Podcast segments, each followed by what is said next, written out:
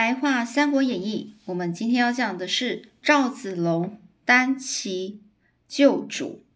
哦，也就是说，这个赵云呐，七进七出，七出哦，七进七出，杀入曹营哦，为了是要救谁呢？我们这故事啊，就这样开始了。这刘备、诸葛亮一行人呢，虽然是平安抵达了这个樊城哦，但是呢，已经接获了消息。这个大怒的曹操呢，就命令大军啊，兵分八路取樊城哦。这刘备等人呢，才刚抵达樊城，就收到这消息，那当难免啊，这个只只得呢，只得呢，迅速的离开樊城哦。他们本来想到这个襄阳去暂时歇一会儿，这没有无奈哦，就没想到这个刘呃这个刘琮呢，也就是这个蔡夫人的儿子哦，刘琮哦。跟这个蔡瑁是不肯接纳他们呐，因因而听取了这个诸葛亮的建议。你看这个这个刘备呢，就是呃曹操要攻打的对象嘛。那他们这几个刘琮、这蔡瑁根本就是很害怕曹曹操的军呐、大军呐，所以呢，根本不可能去让他们进来，然后让他们什么暂时歇会什么的事哦。呃，所以呢，就听取了这个诸葛亮的建议。这个江陵啊，想到这个这个诸葛亮建议什么呢？江陵呐，这个地方呢是荆州的重镇哦，也就是也江陵有在在这个荆州哦，不如就先取江陵做根据地哦。于是呢，就带引引着引着军民百姓呢，就带领这个军民百姓呢离开了襄阳大路，就全部呢进往江陵而走啊，就往这个江陵的方向开始前进了。但是这样浩浩荡荡的行进队伍，速度却非常的慢啊！当接获这个侦察敌军的哨马啊，报报说哨马就是讲说那个侦察敌军，是他是骑着马，然后去看一下目前敌敌人现在在哪里了，所以要快一点哦，都要都是这样子哦啊！然后这个侦察敌军的这个负责的这个人呢，就说啊，曹操的大军呢已经驻扎在樊城了，马上会渡江追上哦。这个这个渡江哦，很长江哦。这个诸葛亮发现刘备实在是因为刘备不忍心呐，放弃了百姓于不顾哦，所以就说啊，追兵不久就到，还是先派啊云长就是关羽哦到江夏，请求刘琦赶快啊速起兵哦。速起兵到江陵会合，就请这个呃关羽呢，就先到江夏去跟刘琦说，哦，把这个兵啊，哦，就派到这个江陵，跟在江陵会合哦。又命令张飞呢负责断后，赵云呢则保护刘备的这个妻小家眷哦，剩余的人继续陪着百姓慢慢的赶路。而曹操呢到了樊城啊，马上呢就召见了这个刘琮哦，也就是。呃，刘琮，刘刘琮哦，就是刘琮呢，他是因为他才十四岁嘛，他其实很害怕、畏惧哦，不敢去，不敢去见曹操哦，所以就由这个蔡瑁和这个张允代表去见曹操。拜见曹操的时候呢，这蔡瑁是巴结哦，就是跟这个讨好这个曹操哦，是极尽阿谀奉承的的的的的程度哦。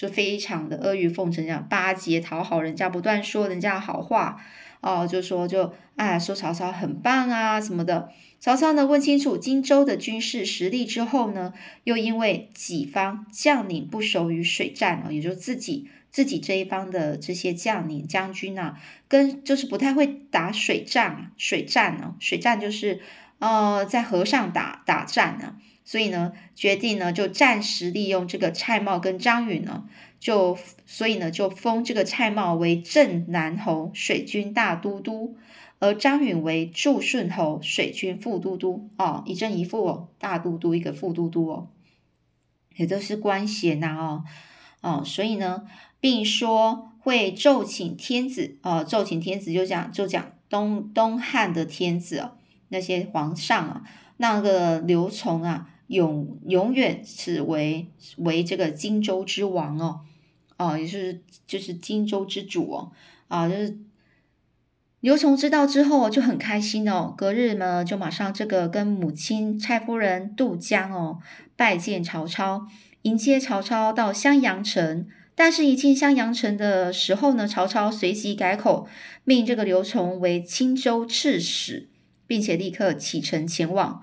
哦，才当在才刚到啊，这曹操才刚到襄阳哦，马上就说：“哎呀，你不是你不是什么荆州之王了，你现在是青青州刺史哦。”每一个嗯青州的这这个负责的人哦，并且立刻呢就赶快去叫他去当去接任吧。又吩咐这个于禁跟随在后，然后呢伺机杀了刘琮和蔡夫人哦，以绝后患。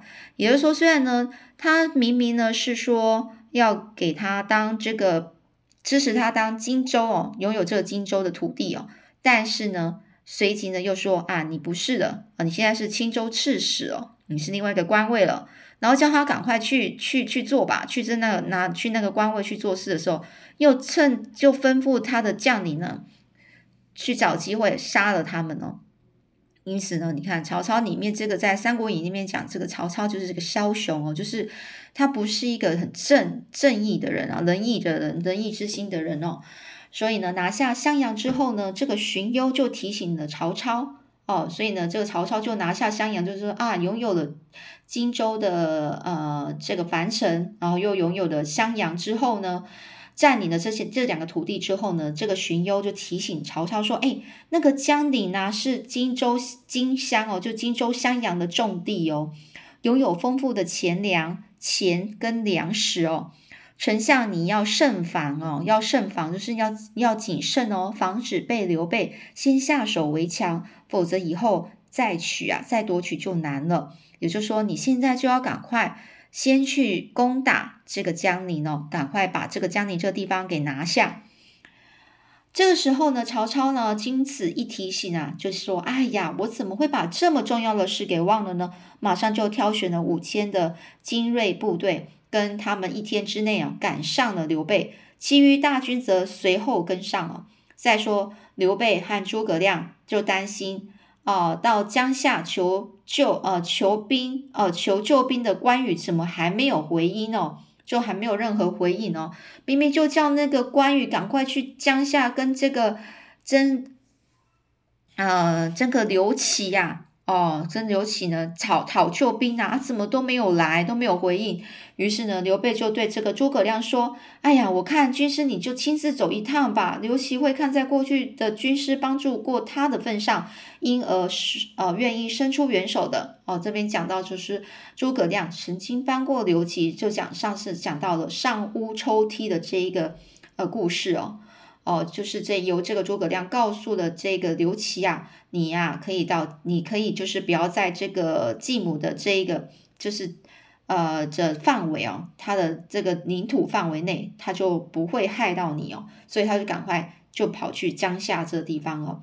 这诸葛亮答应之后呢，就带着这个刘封和五百名兵士前往江夏求救，而刘备呢，则和简雍、米竹、米方同行哦。走着走着，突然一阵狂风刮起，尘土冲天呐，遮蔽了太阳哦。这时候刘备就很慌忙的就问啊：“哎呀，这是什么征兆啊？”懂得这个阴阳义理的这些这个简雍啊，就算了一算啊，大惊失色，大惊失色，就整个整个吓一跳啊，哦，形容非常害怕，吓到变了颜色哦。这是大凶之兆啊！今晚应该会有大祸临头了哦，这大凶之兆，大祸临头啦！虽然如此呢，刘备就对这个跟随他的百姓仍然是不离不弃。当下不离不弃，就是不愿意舍弃他们哦。哦，当下就命令这个军马呢，在前方的当阳县的景山旁哦驻扎哦，就在那边休息呀。哦，这个当阳县的景山。这地方驻扎，到了四更天时哦，四更呐，四更哦。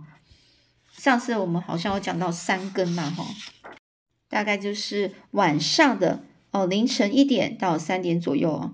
这曹军忽然以雷霆万钧之势啊，声势啊杀来了哦，所以呢，就是这个呃曹军嘛，他们就是呃不停的赶路赶路啊，就是要在抓这个刘备啊。雷霆万钧就是比喻威力强大、无法抗拒的这种气势啊，声势杀来哦，刘备就领着二两千余名的精兵哦，仍然是难以抵挡哦。就在这个箭不容法哦，箭不容法就是说两物两个东西之间的空隙，距离容纳不了容纳不了一根筹法。比喻说这情势是万分的紧急啊，在这万就是在就在这紧急的时时候，情势非常紧急的时候。张飞赶到了，杀出一条血路，就帮他们对抗那些，呃，就是这个曹军哦，引领这个刘备等人呢，且战且走的往东而去。且战且走，意思就哦，边打边走，边边赶路哦，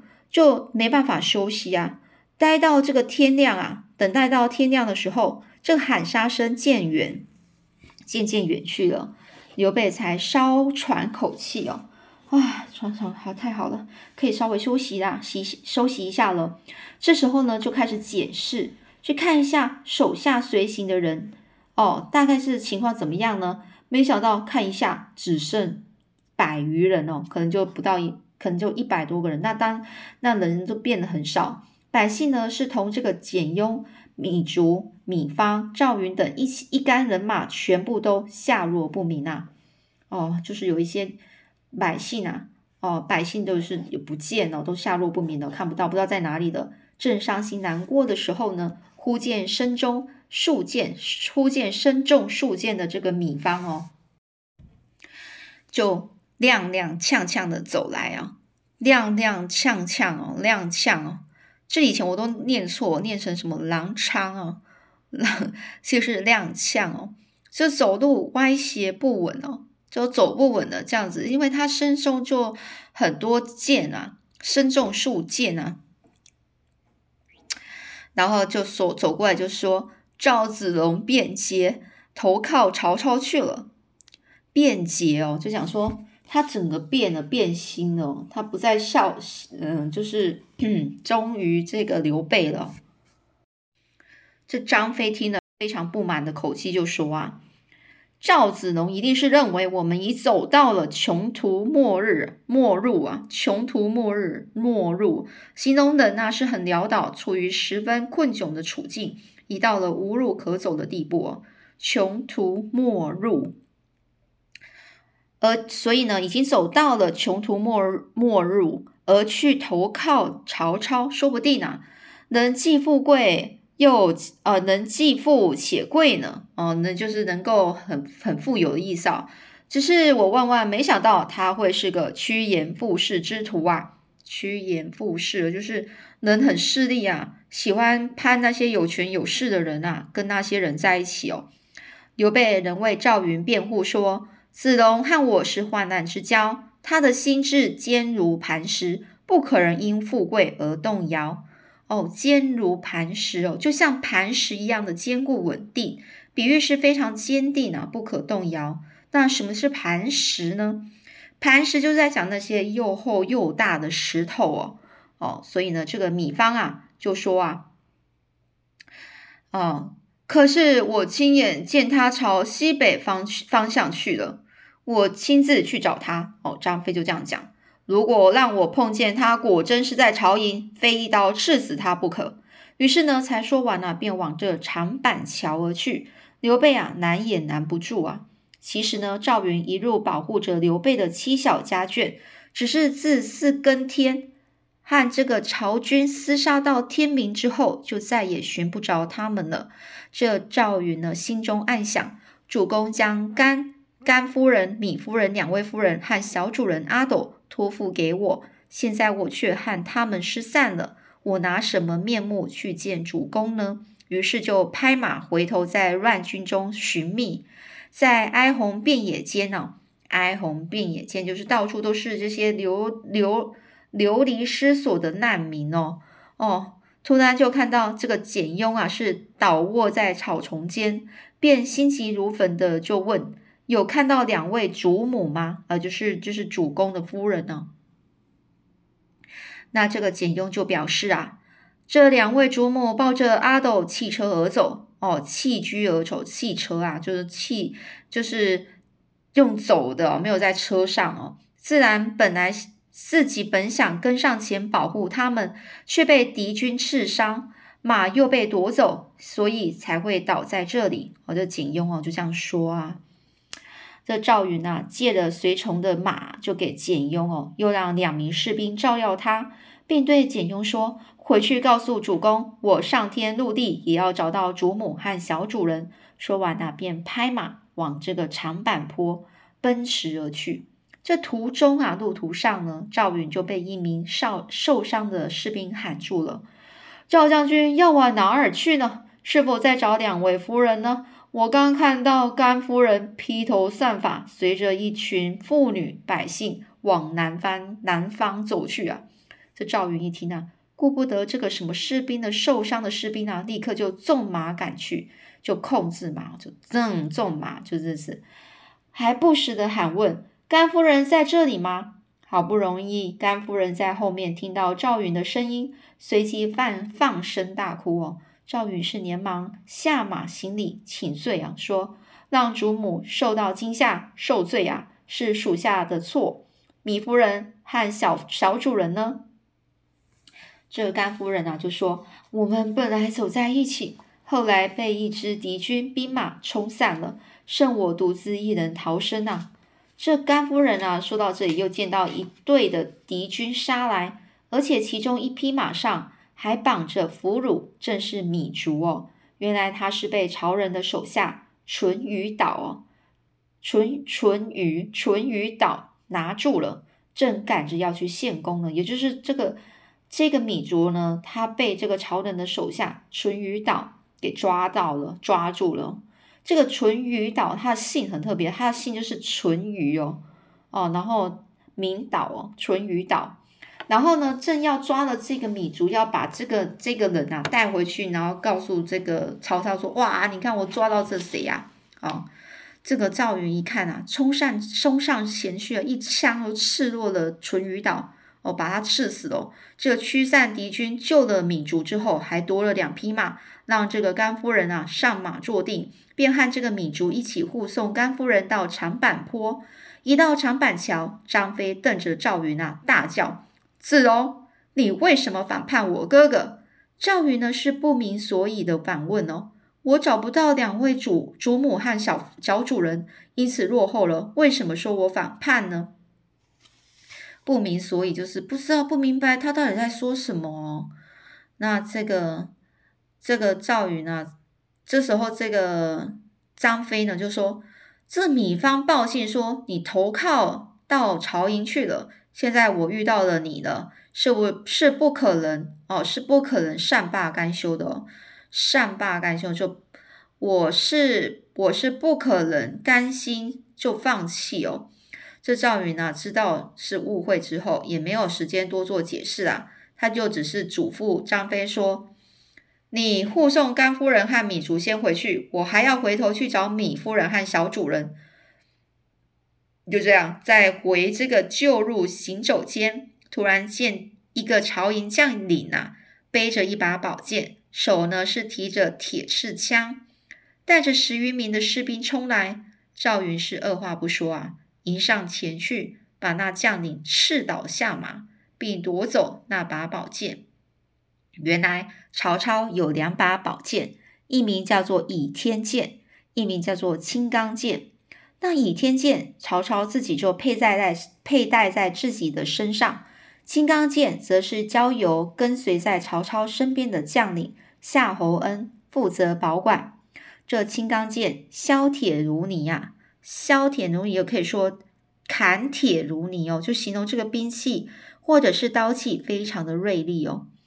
哦，锋利无比哦，所以呢，夏侯恩仗势着自己的勇力和青钢剑，所以就就背着背着曹操，呃，就是让就是不让曹操知道，带人出来抢夺掳掠啊，就是他是背着背着谁做某事啊，然后就是说背着这个曹操做坏事哦，带着人出来是抢夺抢夺掳掠，没想到撞见了赵云，竟被一枪刺死。夺了剑的赵云看到靶上，呃，就有“青签”的“金刚”两个字哦，就是签进去哦，一个黄黄金签进去“青钢”两个字，才知道这是一把宝剑。所以等待这个背好剑、提了枪，准备再杀入重围时，这手下皆已不见，只剩下自己孤身一人。但是赵云呢，丝毫没有退却的念头哦，继续往来的寻找。一逢人呐，逢人就问哦，就是一看到人就问了，有没有米夫人的消息？终于呢，就听到有人说，夫人抱着孩子，哦。就因为左腿受了伤，坐在前面不远处的破墙边哦。那后来故事又是怎么样呢？我们下次再继续说喽。